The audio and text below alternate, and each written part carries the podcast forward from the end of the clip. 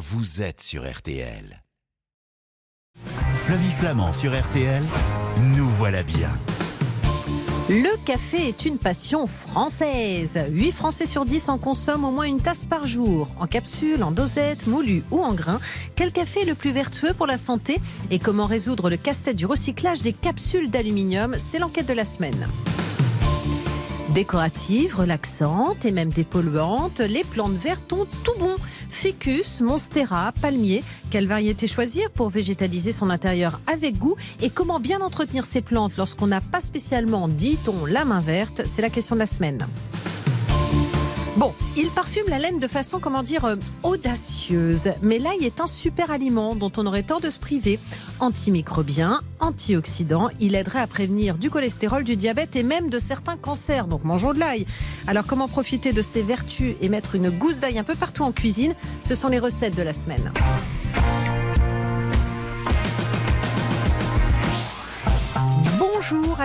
Et à tous, heureuse de vous retrouver en ce samedi matin sur RTL. On est ensemble jusqu'à 10h pour faire le plein de bons conseils et conso. C'est nous voilà bien, merci pour votre fidélité. Ça commence tout de suite. Nous voilà bien sur RTL avec Flavie Flamand.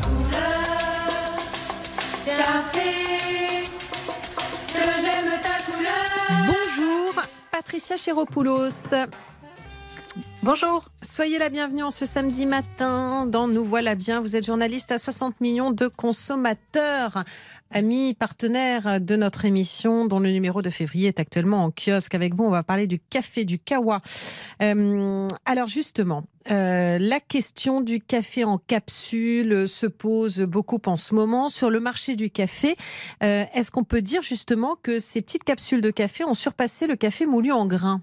Ah oui, largement. hein. Pour l'instant, c'est vraiment, oui, Ah oui. Ça, ça, ça vraiment, ça dépasse le café moulu, en sachant quand même que le café en grain commence euh, À arriver aussi, euh, de plus en plus apprécié. Mm. Mais sans conteste, c'est le café en capsule qui remporte les suffrages. D'accord, donc c'est quoi? C'est Nespresso?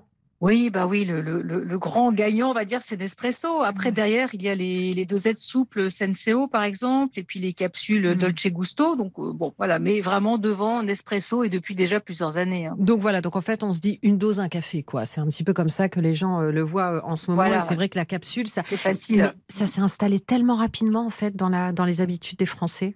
Bah oui, c'est pratique. phénomène, hein. euh, Voilà, exactement. Ça, ça correspond à un café, c'est très Mm. rapide. Et en plus, souvent, ils sont, ils sont bons, il faut le Oui. dire, hein, au goût, euh, Oui, ils c'est sont vrai. appréciés. C'est vrai. Boire du café, c'est bon pour la santé ou pas? Alors, il y a plein d'études. euh, la plupart, effectivement, suggèrent des effets bénéfiques. Alors, bon, déjà, la caféine, c'est un stimulant, hein, ça, on le sait. Et puis, alors, il y aurait des effets déjà pour soulager la migraine. Euh, également, ça préviendrait la maladie de Parkinson, enfin, toujours euh, avec certaines études. Et aussi, alors là, c'est plus curieux, c'est aussi, ça pourrait prévenir les accidents cardiovasculaires, du moins lorsqu'on n'en abuse pas. Voilà, c'est ce que j'allais La- dire. la Il faut pas en prendre limite, 7 par jour. hein. Mm. Voilà, c'est 400, en gros, c'est 400 mg de caféine. Je Donc entre compte. 6, 4 et 6 cafés maxi. Au-delà, effectivement, euh, ça se renverse. C'est-à-dire que là, ça peut être un petit peu ennuyeux Ah oui. pour la santé cardiovasculaire. Ah oui, c'est pas mal quand même, entre 4 et 6 cafés par jour, entre celui du matin éventuellement et celui après le déjeuner. Euh, oui, c'est- c'est c'est- c'est balèze quand même déjà. On peut, on peut bien boire Alors, du café. euh, Voilà, alors on va dire en expresso en général c'est un Mm. peu moins, donc on peut dire six, enfin 5-6 expresso et les cafés Wow. curieusement souvent contiennent donc plus de caféine. Hein. Oui. Euh, C'est vrai. Quels sont euh, les meilleurs cafés? En termes de qualité Euh, Patricia Chéropoulos, quel est le meilleur café? En capsule, en dosette, moulu ou en grain? Alors là, évidemment, tout dépend euh, ben, des goûts, hein. mais globalement, les amateurs de café préfèrent les capsules. Pourquoi? Parce que il y a donc c'est une pression assez forte, l'eau sous pression qui rentre dans la capsule et qui va développer les arômes. Après, le café en grain donc euh, est de plus en plus apprécié, surtout si on, on arrive à le, à le moudre tout de suite, ça va aussi Mm. développer les arômes. Donc l'un comme l'autre sont globalement les, les cafés les, les plus intéressants en termes de goût. D'accord.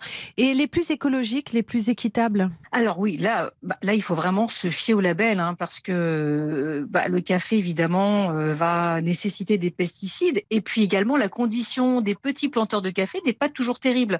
Donc dans ce cas-là, autant favoriser les, bah, labels, notamment Label Bio et Fairtrade Max Havelaar, hein, qui est assez connu, ou encore Rainforest Alliance. Donc il y a de plus en plus de cafés d'ailleurs qui affichent ces labels et qui vont au moins garantir un revenu décent aux producteurs Mm. et une certaine protection environnementale. Et ils sont plus chers? Mais non, en plus, pas nécessairement, d'autant plus qu'il y a pas mal de marques de distributeurs aussi qui proposent euh, ces cafés avec label. Mm. Donc franchement, euh, ils ne sont pas plus chers. Donc autant aller vers cela. Oui. On revient en ce moment hein, euh, du, du, café en capsule. on entend beaucoup de choses et notamment que c'est une aberration écologique. Alors oui, il faut pas se le cacher. Hein. C'est mm. vrai que c'est une quantité d'aluminium qui se perd euh, dans les déchets. Alors maintenant, il faut reconnaître que notamment Nespresso a développé toute une filière de recyclage, c'est-à-dire soit les points de collecte dans les magasins, soit de plus en plus de villes proposent de mettre des capsules en aluminium dans les bacs jaunes. Mais encore faut-il le faire. Le consommateur n'est pas toujours au courant. Et dans ce cas-là, euh, il y a des centres de tri qui vont retirer l'aluminium qui sera ensuite recyclé. Bien. Euh, est-ce qu'on peut trouver des corps étrangers euh, et des pesticides dans le café? J'avais entendu parler de fragments d'insectes. C'est possible ça? Je peux en avoir dans mon café? Et, bah, oui, oui, oui, exactement. Nos analyses, donc on a, on, a, regardé nos cafés en grains et, et, cafés en moulu. Et effectivement, on a trouvé pas mal de fragments d'insectes. Hein. Euh, bah, c'est une culture. Donc dans les cultures, bah, il y a ces petites bêtes qui se promènent. Donc on peut en retrouver. Et euh, bah, parfois, on en a trouvé euh, bah, à peu près 80 fragments dans des échantillons, ce qui est quand même pas, pas mmh. négligeable. Dans des cafés en particulier? Alors, bah, par exemple, le café moulu Lidl et le café en grain Alter Eco, qui, bon, par ailleurs, sont pas forcément mauvais, mais en tout cas, on a trouvé des fragments d'insectes, ce qui n'est pas très appétissant, il faut le reconnaître. Enfin, moi, je préfère le fragment d'insectes aux pesticides dans mon café, donc euh, quitte à euh, Alors, avoir un café bio, quoi. Voilà, oui, tout à fait. Parce qu'au moins, alors là, la très bonne nouvelle, c'est qu'il n'y a pas de pesticides dans les cafés. Alors là, on été même nous-mêmes surpris, et tant mieux, hein, mm. c'est que ça soit les cafés bio et même non bio, il n'y a pas de pesticides. Bon, et eh bien voilà, ça c'est la bonne nouvelle. Bonne nouvelle. Très bien. On va rester un instant sur cette bonne nouvelle, se retrouver pour poursuivre notre conversation sur euh, le café et puis connaître aussi euh, les marques hein, euh, qui sortent dans, votre enquête. on ira voir Pierre Nesman après dans, dans, le jardin pour voir un petit peu ce que l'on peut mettre comme plante verte chez soi. Et puis on va manger de l'ail. Oui madame, oui monsieur. Allez, on ose avec Angèle Ferromac. À tout de suite. Flavie Flamand sur RTL, nous voilà bien. Jusqu'à 10h sur RTL, nous voilà bien avec Flavie Flamand.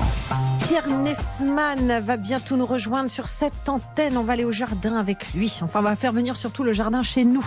Angèle Ferremac va nous donner des recettes en fin d'émission. Euh, à l'ail, c'est super bon pour la santé. C'est bon aussi. Après, on peut s'embrasser du moment qu'on en mange tous et tout. Donc, c'est super. Mais pour l'heure, on parle du café avec Patricia Chéropoulos. Et what else, ma chère Patricia? On ne parle pas que de Nespresso et du café en capsule ce matin, mais justement, on s'intéresse à d'autres formes de café euh, parce que vous avez euh, mené l'enquête dans le numéro donc de février qui est actuellement en kiosque. La torréfaction, ça forme des résidus aussi qui sont potentiellement cancérigènes ou pas? C'est quelque chose qu'on a entendu euh, dernièrement oui, bah c'est exact. Hein. Alors autant la torréfaction va éliminer les pesticides, comme je le disais tout à l'heure, bah mais là, en revanche, oui, ça crée des, résidus. Alors il y en a donc le, le, mot barbare, c'est hydrocarbures aromatiques polycycliques, mmh. et le deuxième, c'est l'acrylamide. Donc ce sont deux composés qui sont euh, reconnus cancérigènes et qui se développent effectivement avec la torréfaction. Donc euh, et malheureusement, c'est compliqué de les éviter complètement puisque bah, tous les cafés sont torréfiés. Alors après, c'est à des niveaux plus ou moins élevés hein, selon le selon les marques, évidemment. Mais alors justement, euh, vous avez, il y a des marques de café qui contiennent des niveaux trop élevés de ces résidus? Alors on va dire qu'aucune ne dépasse euh, vraiment des limites hein, réglementaires. Si je vous donne par exemple euh, les capsules planteurs des tropiques d'Intermarché et carte noire ou la capsule des caféinés ah. l'or, hein, celles-ci contiennent un peu plus de résidus que les autres. Et dans le café en grains, café moulu, ah oui, il y a grand-mère aussi qui n'a pas un score terrible en tout cas sur ce critère. Voilà, donc en tout cas, sachez-le, ils contiennent des résidus potentiellement cancérigènes. Allez, on donne les bonnes et les mauvaises notes, Patricia Chéropoulos. Quel café en capsule testé obtiennent euh, vos suffrages Alors, bah, pour nous, la capsule, c'est Auchan Bio. Alors là, 18 sur 20, et franchement... Euh, il a quasiment tout bon et en plus il n'est pas il n'est pas très cher, moins cher que bien d'autres euh, cafés. Super. Auchan bio, la meilleure note et la moins bonne carte noire, euh, carte noire bio. Donc comme quoi, bon, euh, voilà, c'est que surtout on lui reproche, c'est qu'il a quand même une teneur en hydrocarbures aromatiques polycycliques, donc mhm. qui est plutôt élevée, mais tout est relatif. Hein. On n'est pas du tout, on va pas s'exposer à des risques, mais bon, on voit que au moins celui-ci est un petit peu plus chargé que les autres. Pour le café moulu. Alors, le café moulu, donc là aussi, c'est un café bio qui arrive en tête avec 18,5 sur 20 dans notre, euh, notre tableau. C'est Éticable, hein, qui est une marque aussi qui s'en sort bien et qui là aussi n'est pas au prix au kilo, franchement, n'est pas, très cher. Euh, et en plus, elle est euh, non seulement bio et producteur paysan. Donc, ça, assure aussi des bons revenus, des revenus corrects aux producteurs de café. Ok, et la moins bonne Vous voulez connaître le mauvais élève, hein, bah, évidemment. le moins bon. Ben, on l'a déjà cité, c'est grand-mère. Hein. Ben, surtout, on l'a épinglé à cause de ces toujours des fameux hydrocarbures euh, aromatiques polycycliques, hein, qui voilà. Donc il est décevant. Et en plus, il a un peu, il a aussi, il contient un peu de corps étranger, enfin des morceaux euh, d'insectes. Voilà. Elle sait pas faire un bon café, grand-mère, hein bah, au moins pour ça, non. Donc, euh, ouais, elle a un peu déclassé. Hein. elle a perdu la main, grand-mère, quand même. Euh, le décaféiné, euh, c'est bien ou pas? Parce que c'est traité avec des solvants, non? Alors, ça peut être soit de l'eau, soit des solvants. Alors, c'est vrai qu'on a trouvé des, traces de solvants, dans, mais, mais, très peu en fait, dans les dix références que l'on a testées. Donc, il n'y a pas d'alerte sur ce critère. Je dirais que le plus ennuyeux, entre guillemets, avec les décas, c'est qu'il reste un peu de caféine. D'accord, donc c'est parce qu'on attend un déca. Ok. Alors, euh, bien moins, en gros, c'est 2 à 5 mg euh, par tasse contre 75 euh, mg pour un, café normal. Donc, on reste dans des choses très correctes, mais voilà, certains en, en contiennent un petit peu. Lesquels? Alors, bah, ceux qui en contiennent, par exemple, allez, on va dire l'or, et puis par exemple Senseo aussi, les deux Z Senseo, Ou encore le café royal. Celles-là en contiennent un petit peu. Après, pas de quoi vous énerver, sauf si vous êtes hypersensible à la caféine, ce qui peut arriver. Hein. Donc, il faut les tester. Ok, on n'a pas parlé du café en grains ah bah oui, alors les cafés en grains, comme je disais, qui montent, hein, notamment avec les nouvelles machines qui vont en même temps moudre le café bah et qui donnent un, des très bons cafés. Alors ceux-là aussi s'en sortent pas mal. Hein. On a euh, le café royal qui est aussi un qui, arrive en tête et qui a un Max Havelaar, donc là encore bah, qui, est plutôt euh, bon pour les producteurs aussi. Et puis bah, le dernier, on a un bio aussi, c'est Naturella. Euh, celui-ci, bah il est pas, enfin ils ont quand même la moyenne, mais bon il est il, est un peu décevant aussi, notamment pour les encore des insectes, voilà. Bon, bah, du il y a des petites bestioles, mais l'essentiel étant qu'il n'y ait pas effectivement euh, de, pesticides. Euh, Patricia Chiropoulos, merci beaucoup pour toutes ces informations. Euh, Pierre Nessman est avec nous. On va l'accueillir dans un instant. Je rappelle que 60 millions de consommateurs est actuellement en kiosque. Merci Patricia. À la prochaine. Merci. Dans Nous voilà bien. Au revoir. Nous voilà bien sur RTL avec Flavie Flamand. C'était un petit jardin qui sentait bon le métropolitain. Qui sentait bon le bassin parisien. Pierre Nesman, bonjour. Bonjour Flavie. Vous bonjour à tous. Vous emmenez dans le petit jardin aujourd'hui. Oui, mais pas, pas un jardin qui sent le métro, un jardin qui bah sent le bien, le bon. Et puis qu'on peut mettre chez soi surtout, parce que vous êtes paysagiste, rédacteur en chef adjoint de Rustica Hebdo et de Rustica Pratique. Alors, mon cher Pierre, je peux avoir un jardin chez moi. Enfin, quand je dis un jardin chez moi, même si j'ai pas de grand jardin et d'espace, en fait, je peux faire venir les plantes vertes chez moi. Est-ce que c'est bon pour la santé d'avoir des plantes à la maison? Oui, c'est bon pour la santé parce qu'avoir autour de soi un environnement euh, agréable, verdoyant, un cocon végétal, eh bien, ça va avoir, ça va avoir une incidence sur notre mental, ça va avoir un, effet sur notre bien-être et forcément, eh bien, ça aura un effet bénéfique sur notre santé. Et puis, on a remarqué aujourd'hui que quelques plantes avaient aussi euh, la capacité de purifier l'air, de ah, nettoyer l'air. C'est le cas de l'areca, philodendron, le dragonnier et puis le sadapsus également. Ce sont des plantes en fait qui vont capter les résidus qui sont contenus dans les cols qu'on utilise pour les moquettes, par exemple, ou pour les meubles. Donc, effectivement, les plantes vont contribuer à créer un environnement agréable et, bénéfique pour notre santé. Voilà, ça n'est pas que joli. Hein. Il, y a, y a, y a, un avantage aussi euh, pour la santé à avoir des plantes chez soi. Euh, les belles plantes vertes pour mon salon, alors, il y a plein de genres, plein de styles différents, bien sûr. Oui, bien entendu. Alors, on, on peut aimer euh, l'opulence, la générosité. Dans ce cas, c'est l'esprit jungle. On va utiliser des plantes qui sont plutôt volumineuses, les kensias, les palmiers, les ficus, qui peuvent tout de suite avoir des silhouettes un peu d'arbres, les philodendrons, qui ont des feuilles assez euh, immenses et, généreuses. Mais on peut aussi, quand on a un appartement qui est beaucoup plus petit, préférer euh, l'exception, avoir des pièces un petit peu exceptionnelles, un petit peu comme si on était un collectionneur. Et là, vous avez des plantes qui ont des silhouettes particulières, comme le bocarnéa, qu'on appelle aussi oh, le le pachira. le pachira, vous, vous, le connaissez, le, fameux bocarnéa Oui, tout à fait. Eh bien, il est, il est sympa. Vous avez aussi le pachira qui a son tronc qui est torsadé. C'est des silhouettes assez exceptionnelles. On peut avoir envie de collectionner des petites plantes avec des feuillages colorés, des feuillages euh, ponctués de différentes couleurs, ou bien des fleurs un peu particulières ou remarquables. On pense notamment aux orchidées ou le médinia, les célaginelles qui sont des petites mousses qu'on va pouvoir cultiver dans des petits terrariums. Bref, voyez, on a vraiment euh, mm. la, la, possibilité de créer un décor exubérant ou à l'inverse, quand on a moins de place, des décors beaucoup plus petits. Alors justement, la place, on va en parler. La taille, on va en parler. C'est important, la taille. Quand on parle de plantes vertes. oh, ça y est. Je voulais bien me tenir ce matin. Eh ben non, je peux pas bien me tenir. Qu'est-ce que vous voulez? À un moment donné, j'essaie d'être raisonnable pendant 20 minutes et puis ça me reprend. Euh, et puis en plus, on va parler d'ail en fin d'émission, donc inutile de vous dire qu'on a encore des choses à partager ce matin. On se retrouve tout de suite, Pierre Nesman, sur l'antenne d'RTL. Nous voilà bien sur RTL avec Flavie Flamand. Nous voilà bien sur RTL. Avec Flavie Flamand. Angèle Ferremact, elle est prête, elle est trop contente de vous donner des recettes à l'ail ce matin. Je vous assure, ça va être super. Et puis en plus, c'est génial parce qu'à la radio, ça ne sent rien. Et pourtant, c'est tellement bon pour la santé, l'ail. Mais Pierre Nesman est avec nous et il nous fait mettre des plantes vertes dans nos maisons. Et oui, mon cher Pierre, avec vous, on parle des plantes et je disais que la taille, ça compte parce que effectivement, on peut pas mettre euh, tout et n'importe quoi euh, chez soi. Euh, il y en a qui sont très très volumineuses à l'achat. Hein oui, alors effectivement, ça va dépendre de ce que l'on souhaite. Vous avez des plantes qui sont volumineuses parce que effectivement, on va choisir des spécimens de très grande taille. Alors les palmiers, je l'ai cité tout à l'heure, oui. l'areca, les dracénas, qui ont des grandes envergures. Et puis il y a des plantes qui sont volumineuses, mais parce qu'elles ont des grandes feuilles, elles ont un aspect un peu de plantes géantes. C'est le cas mm. du philodendron, du colocasia ou du strelitzia, qu'on appelle aussi l'oiseau des, des, paradis. Mm. Et donc euh, là, on va effectivement euh, les choisir en fonction de leur euh, de la dimension de la pièce que l'on a à décorer. Il faut envisager aussi le fait qu'on qu puisse les acheter, qu'il faille les rempoter vite et qu'elles qu s'étendent, qu'elles grandissent. Qu'elles poussent Alors, vite. Oui, elles vont, elles, vont se, elles vont se développer, effectivement. Il y a des plantes qui vont pousser relativement vite. Mais ce qu'il faut savoir, c'est qu'une plante verte ou une plante d'appartement, c'est une plante qui est à l'origine une plante tropicale. Donc, elle n'a pas les mêmes conditions dans nos intérieurs que dans, son, dans sa région d'origine.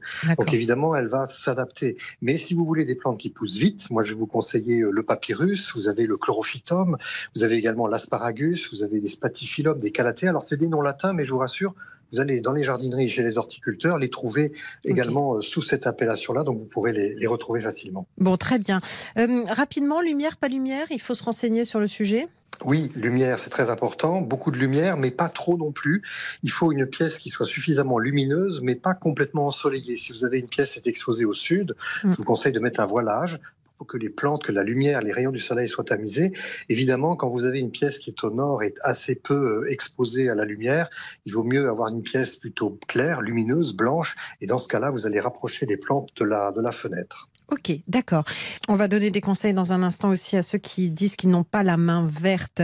Euh, mes dernières questions auparavant. On peut mettre des plantes vertes dans une chambre. J'ai lu que le jasmin, c'était une bonne idée, mais est-ce que c'est vrai tout ça?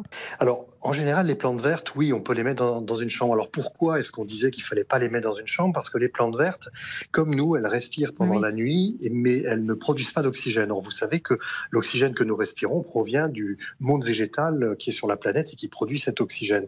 Et donc, dans un, dans un espace clos, c'est vrai que traditionnellement, on évite de mettre des, des plantes vertes. Mais je vous rassure tout de suite, vous pouvez mettre une plante verte, elle va consommer assez peu d'oxygène, en tout cas suffisamment pour que vous puissiez continuer à, à respirer respirer et, et arriver euh, le lendemain sans, sans, problème et sans déboire. Il y a des plantes qui sont toxiques?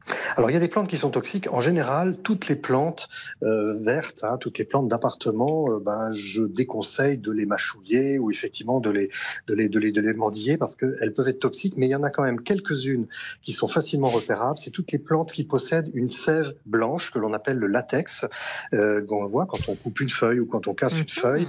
Et puis vous avez également trois plantes qui sont un peu plus toxiques que les autres, le Dieffenbachia, le croton et le poinsettia, qui sont des plantes effectivement réputées pour être toxiques. Alors là, faites attention quand vous avez des enfants en bas âge ou des animaux oui. domestiques, placez-les plutôt en hauteur pour qu'elles soient pas accessibles. Mais en règle générale, conseillez euh, aux usagers, euh, aux, résidents, aux personnes qui vivent avec vous de, de finalement de faire très attention, de ne pas ingérer, de ne pas manger les, les plantes vertes de la maison. Euh, c'est le décor. Voilà, exactement. C'est juste pour la décoration. Euh, quel conseil euh, est-ce que vous nous donnez si on dit qu'on n'a pas la main verte? On peut se renseigner quand on l'a l'achète, tout simplement, non? Quand on n'a pas la main verte, oui, effectivement, il y a de très bons conseils qui peuvent être donnés par les horticulteurs ou dans les jardineries quand vous les achetez. Et puis il y a des plantes qui sont un petit peu, un petit peu faciles. Quelques conseils au niveau de l'arrosage, parce que c'est souvent ça hein, qui mm. pose problème. À quel moment arroser? Il ne faut pas trop arroser. Moi, je vous conseille d'attendre lorsque que le terreau soit sec en surface. Vous regardez, euh, quand le terreau paraît un petit peu sec sur les quelques premiers centimètres, eh bien, c'est le moment d'arroser. Mais il faut surtout éviter d'arroser en permanence. Très souvent, on veut trop bien faire et on arrose ces plantes en permanence tous les jours, tous les deux, trois jours. C'est beaucoup trop. Il faut que les racines puissent respirer entre deux apports d'eau. Quand les feuilles sont jaunes, ça veut dire qu'il faut arrêter de, de bah, les arroser? Il se passe des choses. Oui, bah, il y a peut-être ça, mais il y a aussi... En fait, quand les, les feuilles jaunissent, c'est que la plante nous envoie des signaux en nous disant il y a quelque chose qui ne va pas. Alors ça peut être évidemment l'environnement qui ne lui convient pas, elle a trop de lumière, elle n'a pas assez de lumière, il fait trop chaud, il fait trop froid, il y a du courant d'air. Donc il y a l'environnement, première chose. Deuxième chose, effectivement, ça peut être une question euh, d'alimentation, c'est-à-dire un manque d'engrais. Quand les feuilles jaunissent, eh bien, euh, certaines plantes manquent d'engrais, donc on va leur apporter un, engrais. Et puis il y a souvent ce jaunissement que l'on que l'on voit à la fin de, l'automne, euh, au moment où on entre en, hiver, pendant l'hiver, où les plantes d'appartement hein, qui ont l'habitude de vivre en région tropicale, eh bien c'est un petit choc d'arriver au moment où les jours raccourcissent, où la température est en train de, baisser, et donc elles se débarrassent de certaines feuilles. Donc ça peut être un phénomène normal en automne. Donc vous voyez, il y a plusieurs options possibles, mais euh, c'est en tout cas un signe d'un malaise de la, de la plante qu'il faut savoir interpréter. Dernière question, faut que je nettoie les feuilles de, mes plantes? Parce que vous m'avez dit qu'elles respiraient, mais... Oui, effectivement, elle respire, les racines respirent, les feuilles respirent. Et quand on est dans un appartement avec la poussière, vous avez des dépôts de poussière qui se font sur les feuilles, qui vont obstruer eh bien, des petits trous, les, pores par lesquels les feuilles respirent. Et donc, on va passer sur les grandes feuilles un chiffon humide avec de l'eau euh, non calcaire, de l'eau tempérée. Et puis, euh, quand on a des plantes qui sont un peu plus petites, qu'on peut les transporter, eh elles apprécient euh, de passer sous la douche, alors avec de l'eau tempérée, un petit passage sous la douche pour nettoyer les feuilles. Puis en même temps, ça fera office d'arrosage en humidifiant bien le, terreau. Merci beaucoup Pierre Nesman pour toutes ces réponses à mes questions. Euh, je précise aussi que vous êtes l'auteur d'un livre, Mon jardin s'adapte au changement climatique et c'est aux éditions de la Chaux Niesley. Je vous souhaite un bon week-end à l'écoute d'RTL, mon cher Pierre. Vous aimez l'ail? Oui, alors j'aime le cultiver. Le manger, c'est un petit peu plus difficile. Ah, ça vous fait des ballonnements? Ben, C'est difficile à digérer, donc euh, le cultiver, ok. Le manger, euh, aïe aïe aïe. Nous, parce qu'on adore ça avec Angèle Ferromact et on l'accueille dans un instant. Je vous embrasse, Pierre. Moi aussi, à bientôt. Au revoir. Nous voilà bien sur RTL avec Flavie Flamand. Je réussis à t'enlacer, mais au moment de t'embrasser, aïe, aïe, aïe. Aïe, tu sens l'ail, je t'embrasse et je Bonjour Angèle, Ferromact. Bonjour Flavie. Mais moi je suis tellement contente de parler de l'ail, j'adore ça. Mais moi aussi, j'adore l'ail et je vois que vous êtes très en forme. Ah oui, bah je, oui, oui, oui, oui. Bah, il y a des sujets comme ça. Qu'est-ce que vous voulez que je vous dise? Ça, ça me plaît. Euh, vous êtes chef et naturopathe. vous êtes créatrice de la guinguette d'Angèle. Euh, rapidement, une question, une réponse, et après on se retrouve avec des recettes. Euh, bon, il y a plein de variétés d'ail. On va y revenir, mais on est d'accord que c'est bon pour la santé l'ail. Oui, l'ail c'est super bon pour la santé. Il y a plein de bienfaits. Et c'est mal aimé, alors qu'en fait, euh, moi, je trouve même pas que ça pue. Hein. Eh bien, Flavie, euh, peut-être que. moi, moi aussi, j'aime beaucoup cette odeur, mais c'est ah vrai que quand on a mangé de l'ail cru, ça reste, quoi. C'est persistant. Ouais, c'est ça. Mais enfin bon, moi, je trouve pas que ce soit une odeur insupportable. Donc je sais pas. Je dois, je, je, je ça me rassure. Je pense être la seule. Je ne sais pas ce que vous en pensez chez vous, mais on va se retrouver dans un instant. Il y a plein de choses à faire avec l'ail, plein de bienfaits aussi pour la santé. Et effectivement, on peut être un peu malade comme Pierre Nesman, mais on peut aussi soulager certains maux avec l'ail. On va répondre euh, à toutes vos questions dans un instant. À tout de suite sur RTL. Flavie Flamand sur RTL. Nous voilà bien. Jusqu'à 10h sur RTL, nous voilà bien avec Flavie Flamand. Voilà, bah écoutez, vous savez tout, c'est jusqu'à 10h, c'est tous les samedis de 9h15 à 10h, nous voilà bien. On est toujours heureux de vous retrouver et merci pour votre fidélité. C'est vous qui faites le très grand succès de cette émission et c'est une joie de vous retrouver et de retrouver également Angèle Ferromact qui est sur cette antenne avec nous. Avec vous, ma chère Angèle, on parle de l'ail. Et c'est une joie parce que on va parler de, vous allez nous donner des recettes et on va parler des vertus de l'ail qui est un petit peu effectivement euh, le mal aimé de, de la cuisine. Euh, pour une question euh, d'odeur, mais pas que, hein, c'est qu'effectivement on peut avoir des maux de ventre, ça ballonne. Hein. Et oui, ça peut ballonner parce qu'il y a plein de soufre dans l'ail. En fait. Ouais. Mais en fait, il faut enlever le germe, non? Le germe blanc, il faut toujours cuisiner sans germe. Alors c'est vrai que le germe, c'est ce qui contient le plus de soufre. C'est le, le, la partie la plus soufrée de l'ail. Oui. Donc euh, si on l'enlève, on, a, on la digère mieux. D'accord. Exactement. Ok. Alors, vous savez quoi? Il y a plein de variétés d'ail et moi, j'ai trouvé sur mon marché l'ail de mes rêves que j'achète en Ah. tresse. Et la tresse ne fait pas long feu parce qu'il est vraiment délicieux, il est magnifique. C'est l'ail fumé d'Arleux. Vous connaissez? Ah, j'adore. L'ail fumé, c'est vraiment délicieux. Je suis d'accord. Ça apporte, euh, ça apporte une vraie saveur, une profondeur au plat. Voilà. Délicieux. Donc, pour ceux qui nous écoutent, vous pouvez trouver de l'ail fumé. Alors, c'est pas toujours simple. hein, il faut vraiment vous renseigner, mais vous l'achetez en tresse. Et ça conserve l'ail pendant euh, plusieurs euh, semaines, plusieurs mois même, euh, puisque l'ail est tressé. Et vous avez juste à enlever votre tête d'ail dès que dès que vous en avez besoin. Et je trouve que c'est super. Et c'est l'ail fumé. Ça a un parfum particulier, une odeur particulière, et c'est vraiment super bon à cuisiner. Euh, quelle autre variété d'ail est-ce que vous connaissez? Alors, il y a aussi l'ail blanc, bien sûr. Il y a l'ail euh, rose d'Auvergne. Oui, Il y a bon. l'ail violet de Cadour, qui a une saveur euh, légèrement piquante et un aspect un peu plus compact que l'ail blanc. Mm. Et puis il y a l'ail des ours aussi. Ah, ah, ça n'a rien à voir l'ail des ours? Non, ça n'a rien à. Enfin, c'est aussi, ça fait aussi partie de la famille des herbacées, Ouais. mais ça n'a rien à voir. C'est pas la même chose, quoi. Mais ça se présente en fait euh, sous une petite tige Ça- blanche et des feuilles vertes, quoi. Oui, c'est ça. En fait, alors c'est rigolo parce que selon la légende, la, la, gr- la grande, la forte et exquise odeur euh, de, des, des feuilles d'ail des ours Oui. allècherait les babines des ours, ce qui le pousserait à vouloir sortir de son hibernation pour se délecter et reprendre des forces. C'est pour ça qu'on appellerait ça la- l'ail des ours. Donc Bah- ça annonce le printemps, en fait. Mais c'est mon côté On ours alors. Ah, Exactement. C'est pour ça que Et je donc, sors. euh, Oui. On, le trouve dans, dans les forêts euh, feuillues surtout. Mm. On l'appelle aussi l'ail sauvage. Et en effet, il a des fleurs blanches un peu élancées Mm. et des feuilles en forme de lance Mm. qui ressemblent un peu à celles du muguet, Ouais. mais qui ont une odeur euh, vraiment prononcée, une vraie odeur d'ail. Et sa saveur est beaucoup plus raffinée, un peu plus florale et moins piquante que celle de l'ail. Donc en cuisine, on l'adore. Et il y en a pas toute l'année, hein. euh, Exactement, il y en a très, il y en a une très courte période. Voilà, très courte période et c'est rare. Donc dès que vous savez que c'est le moment de l'ail des ours, surtout, euh, il faut vous ruer dessus. Euh, alors, les bienfaits de l'ail pour la santé. Alors, il y a plein de bienfaits en fait. La- L'ail, déjà, elle contient donc cette substance soufrée dont on parlait qui s'appelle l'alicine et elle joue un grand rôle euh, dans le côté antiseptique, euh, antifongique, etc. Mhm. Euh, on peut, euh, elle aide d'ailleurs à réduire les, les douleurs menstruelles. Et l'ail, ça fluidifie aussi le sang. Ça aide euh, pendant la digestion à fluidifier le sang. Donc, ça peut aider aussi pour les maladies cardiaques, etc. Et c'est un super antiviral. Donc là, en ce moment, c'est euh, c'est vraiment un aliment qui est capable de chasser et d'éliminer un bon nombre de bactéries. D'accord. Euh, pour profiter de ces vertus, justement, il faut forcément le consommer cru? Alors, pour en profiter au maximum, le mieux, c'est de le, le consommer cru. On peut écraser la gousse d'ail, la laisser reposer 10 minutes, c'est encore mieux, Oui. avant de la consommer dans une vinaigrette ou de l'ajouter dans un plat ou en fin de cuisson. Ça, c'est le mieux. Euh, mais on va quand même garder notamment les minéraux quand on la cuit. Ok, d'accord. Donc, donc on peut le consommer de deux façons. Quand vous dites l'écraser, c'est vraiment simple. Pour ceux qui nous écoutent, vous coupez l'ail, vous enlevez, vous enlevez le germe et vous mettez l'ail en fait à plat sur votre euh, planche et avec le plat de votre couteau. Hein, c'est ça, hein, vous appuyez sur le plat de votre couteau avec la paume de votre main et vous allez voir qu'il y a des sucs finalement qui vont se, qui vont se libérer parce que vous allez écraser la chair de l'ail. Et, euh, et c'est comme ça que c'est le meilleur. Euh, Qu'est-ce qui se marie bien avec l'ail en cuisine?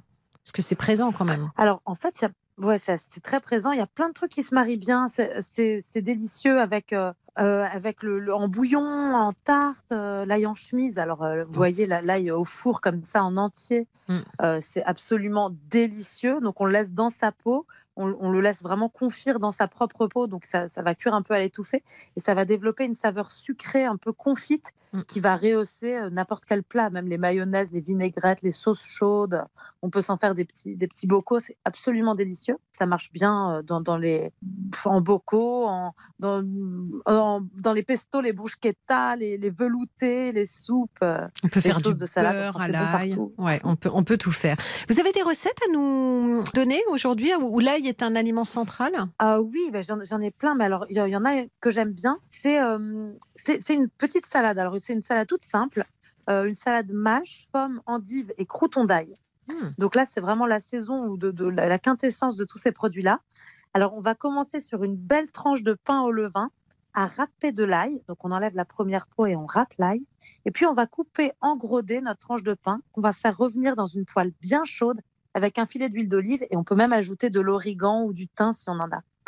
Euh, pendant ce temps-là, dans un grand saladier, on va couper euh, des endives grossièrement, mélanger avec de la mâche et couper une pomme bien croquante. Euh, on va rajouter une petite vinaigrette. Alors moi, je vous conseille de faire une vinaigrette avec une cuillère à soupe de vinaigre cidre, de cidre bio, Mm. trois cuillères à soupe d'huile d'olive, deux cuillères à soupe de sauce soja et on peut même râper un peu d'ail, Mm. une petite gousse d'ail dans, dans cette sauce. On va émulsionner bien fort à la fourchette. On va verser cette sauce sur nos endives, mâches et pommes. Et au dernier moment, on va ajouter les croutons aillés. Et ça, c'est une salade à, à déguster parce qu'en hiver, on mange pas assez de, de frais, de salade de cru, alors qu'on en a quand même besoin. Et ça, euh, c'est absolument délicieux. Et le pesto blanc, alors, vous pouvez nous le faire rapide aussi, parce que ça, je Ah. trouve que c'est un truc à avoir chez soi absolument. Alors, j'adore. Et ça, c'est délicieux, très facile, très calorique, c'est vrai, mais alors, c'est un délice. Euh, donc, on peut. On va concasser ou mixer euh, des noix, donc à peu près 150 grammes de noix, une centaine de grammes de parmesan. On peut ajouter deux cuillères à soupe de chapelure. On râpe deux gousses d'ail, on recouvre d'huile d'olive et on laisse les saveurs se, se gorger, s'imbiber et se gonfler euh, avec l'huile d'olive et s'amalgamer un peu entre elles. Et ça, cette sauce-là, on peut l'utiliser absolument partout. Donc à grignoter comme ça avec du pain ou alors sur de la feta ou alors dans des pâtes évidemment, dans un gratin. Enfin, c'est un délice. Ça peut même faire une sauce, euh, une sauce de, de- de salade si on veut qu'elle soit très gourmande. Enfin, c'est absolument délicieux. Le pesto blanc que l'on garde chez soi et que l'on peut mettre partout. Et on aura toujours une pensée pour vous, Angèle Ferromact, quand on ouvrira la porte du frigo. Merci beaucoup, ma chère Angèle. Merci Flavie. Bon week-end. top de parler d'ail avec vous. 365 recettes et conseils pour bien manger au naturel, c'est aux éditions Marabout. Je vous embrasse, même avec la laine aillée, parce que je trouve que moi, ça sent bon. Je vous embrasse, à bientôt Angèle, à la prochaine. Au revoir Flavie, à bientôt. Salut, nous voilà bien touche à sa fin. Eh bien, retrouvez cette émission sur l'appli RTL, sur tous les podcasts des sites partenaires. Et pour les recettes à l'ail, c'est sur rtl.fr que ça se passe ou sur euh, la hum, page Instagram d'Angèle Ferremact. Euh, ça s'appelle la guinguette d'Angèle. Voilà, je vous dis à lundi dès 20h pour Jour J, le magazine des grands événements qui ont marqué notre mémoire collective. Et puis samedi prochain, même heure, même endroit, pour un nouveau numéro de Nous voilà bien. Je vous souhaite à tous un très bon week-end à l'écoute d'RTL. Je vous embrasse et tout de suite, on dit adieu fourchette et bonjour baguette avec l'équipe d'RTL vous régale. Jean-Michel. Devrais-je dire ni hao Jean-Michel Mais ni hao à vous-même, Flavie. et oui, bonjour en chinois, vous l'aurez compris, cuisine chinoise ce samedi dans RTL vous régale parce qu'on va célébrer le nouvel an chinois et l'année du lapin. Oui, ben je vous en garde euh, une pâte. Il paraît que ça porte bonheur. Alors, ravioli, nouilles de longévité, canard laqué, voilà le menu pour ce matin, Flavie. Eh ben on va se régaler, tout ça c'est juste après le journal qui arrive. À tout de suite.